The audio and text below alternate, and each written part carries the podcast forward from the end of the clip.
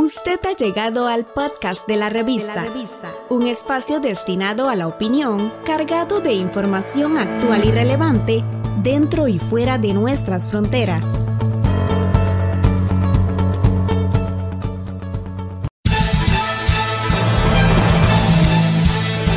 Gracias por acompañarnos. A continuación, un repaso por las principales noticias que se generan desde el primer poder de la República en su programa Acontecer Legislativo, un espacio radiofónico del Departamento de Relaciones Públicas, Prensa y Protocolo de la Asamblea Legislativa. A continuación, nuestros titulares. Avalan en comisión incremento de penas por femicidio. Caja Costarricense de Seguro Social y Junta de Protección Social enfrentados por aumento del aporte al régimen de pensiones no contributivas. Dejan en firme ley que avala destrucción de pistas clandestinas. Avalan en comisión propuesta que elimina consideraciones de la pena en casos de aborto. Vamos al detalle de las informaciones dejan en firme ley que avala destrucción de pistas clandestinas. El plenario legislativo aprobó el expediente 21.621 que autoriza al Estado a inhabilitar, demoler y destruir las pistas de aterrizaje aéreo no autorizadas por razones de seguridad nacional. Según datos del Ministerio de Seguridad Pública, en Costa Rica existen aproximadamente 141 pistas de aterrizaje que no cuentan con ningún tipo de permiso de funcionamiento y que son utilizadas además de forma ilegal para el tráfico de drogas y lavado de dinero. El diputado José María Villalta explica el procedimiento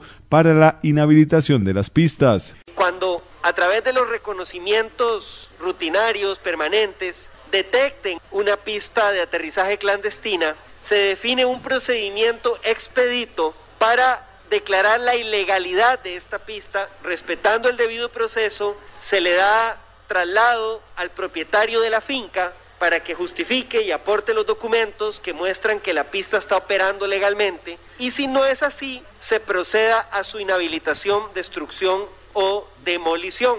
También en trámite definitivo se aprobó el crédito por 350 millones de dólares con el Banco Interamericano de Desarrollo, BID, el primer desembolso será de 125 millones de dólares y servirán para financiar obras en la ruta hacia San Ramón, estudios de factibilidad en la carretera Nueva San Carlos, así como los pasos a desnivel en Taras y la Lima de Cartago. El segundo desembolso será de 225 millones de dólares. El diputado Daniel Ulate comentó lo siguiente con respecto a las obras en la ruta entre San José y San Ramón. Este empréstito es simple y sencillamente las obras impostergables que hacen falta. Compañeros, esta no va a ser la construcción total de la Ruta 1 San Ramón San José y eso quiere que quede muy, pero muy claro. Le tocará a la próxima administración del partido político que sea venir a ver y a velar porque este proyecto se concluya. En otro tema, los diputados aprobaron en segundo debate el expediente 21.069 que deroga el artículo 18 de la Ley de Investigación Biomédica, dejando en firme que para que una persona con discapacidad se someta a cualquier procedimiento médico, su voluntad debe ser expresa en el pleno uso de su capacidad de actuar. Finalmente, decir que fue aprobado el expediente 22.165, que es la ley que prohíbe la compra de licores por parte de la Asamblea Legislativa y establece la donación de las reservas de licores existentes en este momento en el Congreso costarricense avalan en comisión incrementar penas por femicidios.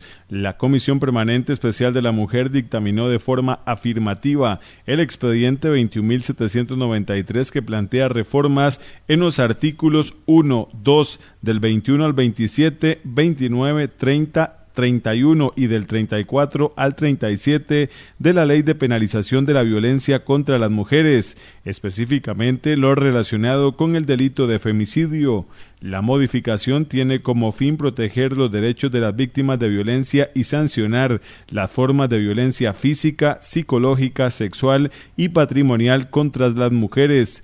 La diputada Aida Montiel Héctor destacó. También se eliminó la referencia que la ley vigente hace de que está dirigida a las mujeres mayores de edad y se elimina esa condición quedando un ámbito de aplicación para todas las mujeres.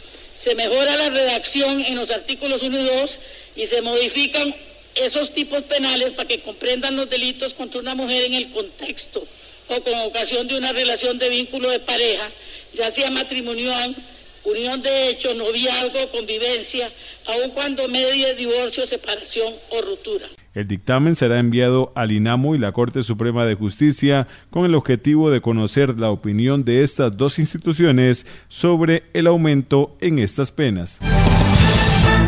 Caja Costarricense de Seguro Social y Junta de Protección Social enfrentados por aumento del aporte al régimen de pensiones no contributivas. Ubaldo Carrillo, director de pensiones de la Caja Costarricense de Seguro Social, y Esmeralda Britton González, presidenta ejecutiva de la Junta de Protección Social, discreparon sobre las consecuencias que tendría en sus representadas el expediente 21.905, ley para ampliar los aportes al régimen no contributivo de la Caja y con ello llegar a más beneficiarios. El director de pensiones, Ubaldo Carrillo, afirmó estar de acuerdo con todo plan que fortalezca el sistema de pensiones. Los recursos no son suficientes para eh, llegar a una cobertura eh, del 100%. Desde esa perspectiva, cuando la Seguridad Social analiza la ley para ampliar los aportes al régimen no contributivo, no encontramos elementos de oposición, por el contrario, encontramos elementos que impulsan la cobertura de, eh, del régimen no contributivo de una población muy, muy sensible. Por su parte, Esmeralda Britton afirmó que la realidad que enfrenta la Junta es muy distinta tras el impacto del COVID-19, con una disminución de 13 mil millones de colones en sus ingresos. Los datos que conforman eh, la motivación de este proyecto están basados en otro momento de la realidad, como fue el 2019 y para atrás, que no responden, por lo menos en el caso de la Junta de Protección Social, a lo que estamos viviendo. Además, el análisis realizado por los datos que presenta la, eh, la Defensoría, con datos que fueron eh, provistos en algún momento por la Junta, eh, no reflejan un análisis completo y no se hicieron cálculos adecuados en, algunos, en algunas instancias, entonces los números que se reflejan no son reales el proyecto propone reducir de 14 a 5% los recursos destinados a financiar los gastos de capital y de desarrollo institucional y que se destine un 12% de los recursos para financiar el régimen no contributivo de pensiones de la Caja Costarricense de Seguro Social. Avalan en comisión propuesta que elimina consideraciones de la pena en casos de aborto. La Comisión de Asuntos Sociales dictaminó con siete votos a favor y dos en contra el expediente 20.972 que propone eliminar las atenuantes penales en casos de aborto contempladas en los artículos 93, 113 y 120 del Código Penal. Así las cosas quedarían sin efecto el inciso 4 del artículo 93 que otorga un perdón por parte del juez y bajo previo informe del Instituto de Criminología a quien haya causado un aborto para salvar el honor propio o lo haya producido con ese fin a una ascendiente o descendiente por consanguinidad o hermana. La diputada Jordani León se mostró en contra de la derogatoria de la disposición penal. Así que no se trata de un perdón que opera de forma automática, pues los jueces y las juezas deben de realizar el debido proceso, el debido análisis de la teoría del delito y determinar si la conducta es típica, es antijurídica, es culpable y es punible. De esta manera, la eliminación del artículo del inciso 4 del artículo 93 del Código Penal significa que esa no se podrá aplicar más. Ello implica en la práctica que toda mujer, que toda mujer condenada necesariamente cumplirá la pena máxima impuesta por el tribunal sentenciador. También se deroga el inciso 3 del artículo 113 del Código Penal que establece una pena de 1 a 6 años a la madre de buena fama que para ocultar su deshonra diere muerte a su hijo dentro de los tres días siguientes a su nacimiento y se deroga el artículo 120 también del Código Penal que impone cárcel de tres meses a dos años si el aborto hubiere sido cometido para ocultar la deshonra de la madre, sea por ella misma, sea por terceros, con el consentimiento de ella. La diputada Ivonne Acuña se mostró a favor de la iniciativa. Entendemos que hay situaciones que ya nuestra legislación eh, conoce y, eh, y resguarda eh, bajo las cuales eh, cuando la vida de la madre está en peligro, pues mm, los médicos entran y hacen su trabajo para resguardar la vida de la madre.